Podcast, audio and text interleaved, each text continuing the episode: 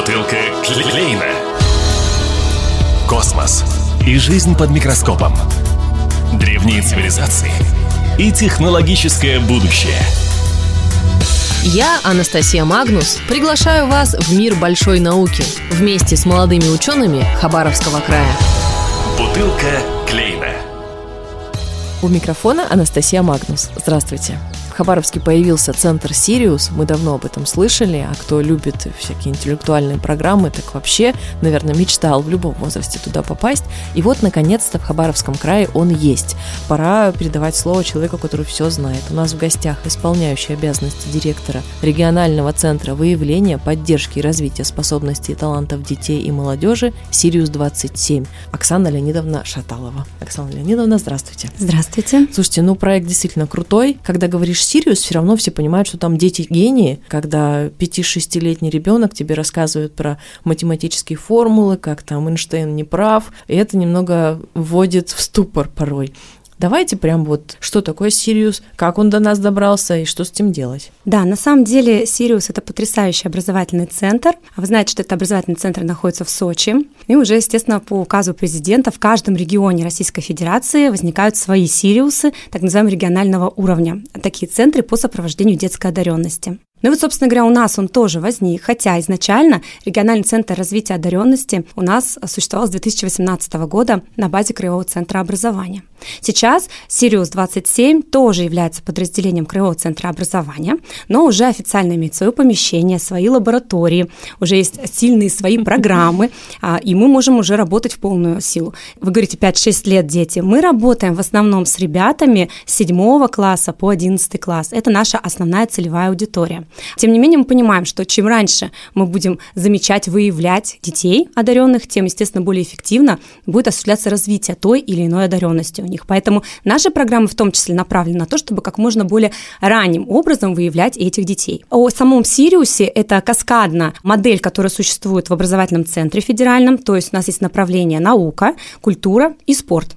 И в каждом из направлений у нас существуют определенные образовательные программы. Э, есть постоянно регулярные, еженедельные. Есть программы смены погружения, то есть это такие длительные смены от 10 до 20 дней, где дети собираются, погружаются в свое направление. А есть интенсивы, то есть такое еще образовательное направление. На пару дней, да, наверное? Интенсивы – это от 5 дней, 6-7 дней. А есть экспресс-интенсивы – это 3 дня.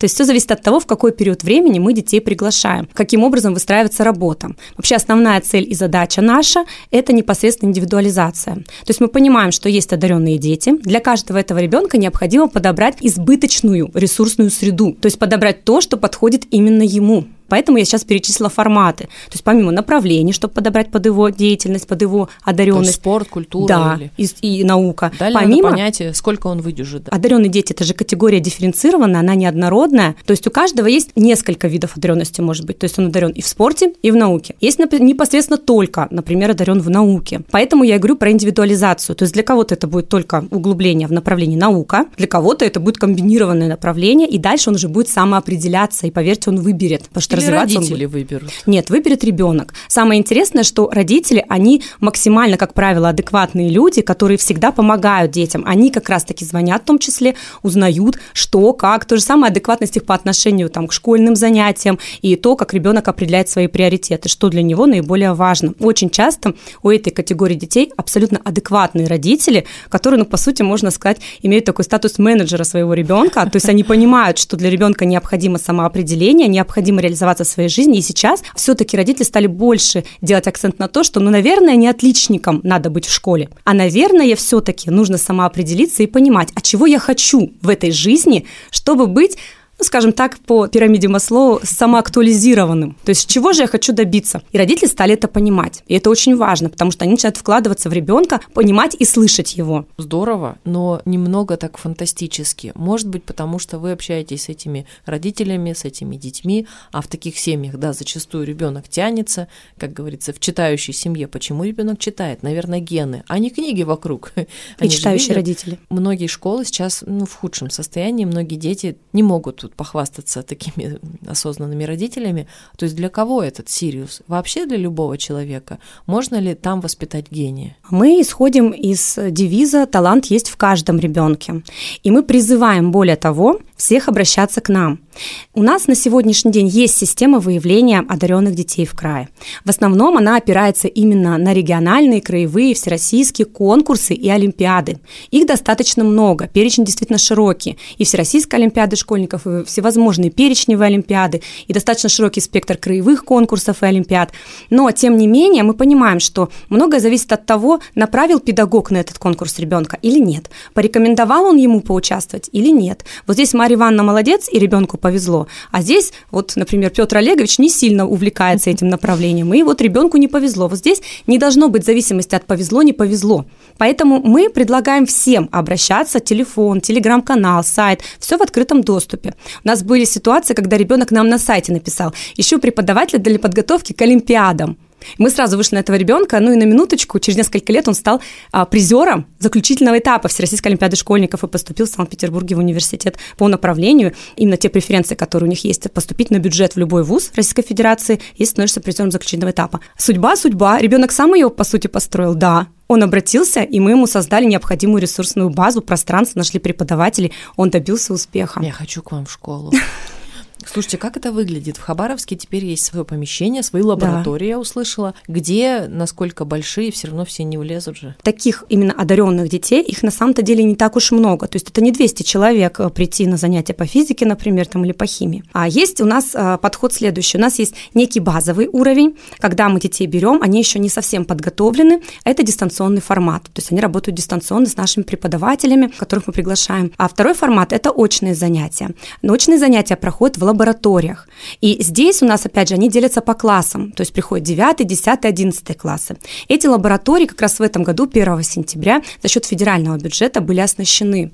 А они находятся на Карла Маркса 113. В центре прямо. Да. Естественно, что работаем после обеда, поскольку у детей есть учебный процесс, школьная программа. Мы работаем после обеда и по выходным, суббота, воскресенье.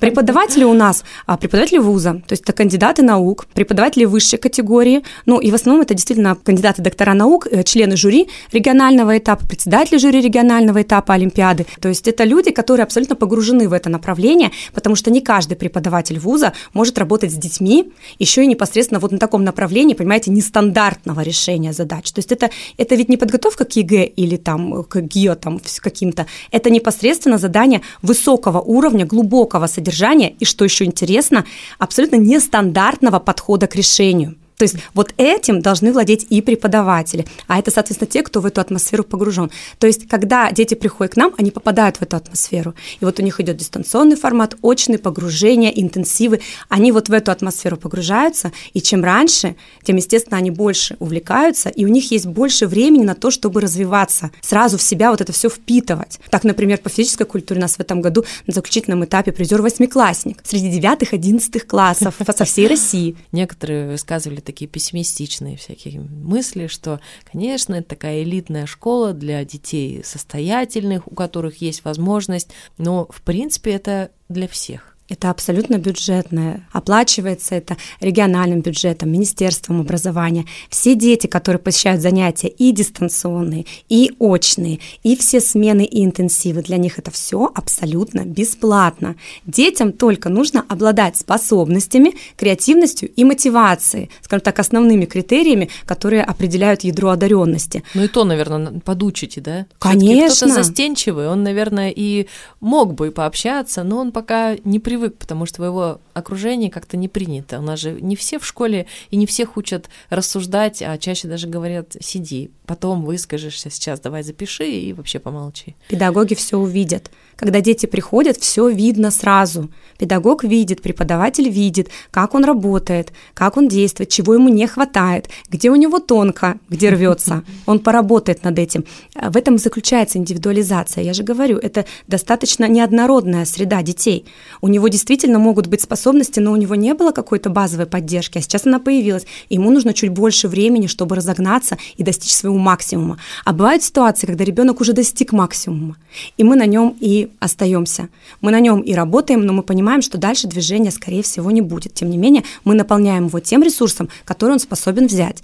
А есть дети, которые динамику показывают очень хорошо, а есть дети, которые не сразу показывают динамику, они аккумулируют определенные интересы, какие у них есть, там, да, определенные знания, которые им дает преподаватель.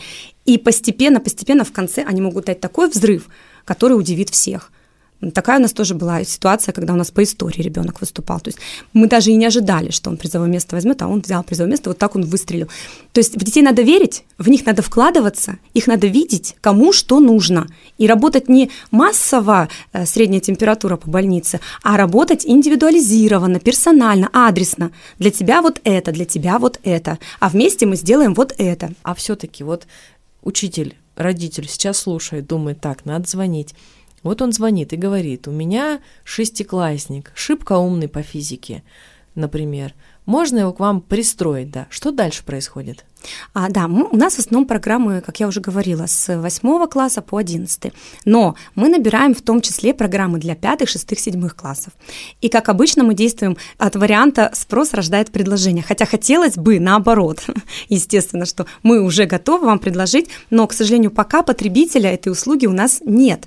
Поэтому если мама, учитель позвонит и скажет, что у меня есть шестиклассник супер-мега замечательный, мы скажем, мы счастливы, мы готовы, приходите, мы посмотрим, мы придумаем, каким образом, какую траекторию для вашего ребенка сделать. То есть они Обязательно. и общаются. Они делом. могут позвонить, они могут к нам прийти, мы, безусловно, с ними встретимся. Еще раз проговорю, у нас есть преподаватель, и у нас есть возможности взять, если действительно ребенок талантливый, взять и для него составить индивидуальную траекторию. У нас есть вариант, когда, допустим, ребенок девятиклассник, он занимается по химии, он у нас работает на уровне с 10-11 классами. Абсолютно на уровень.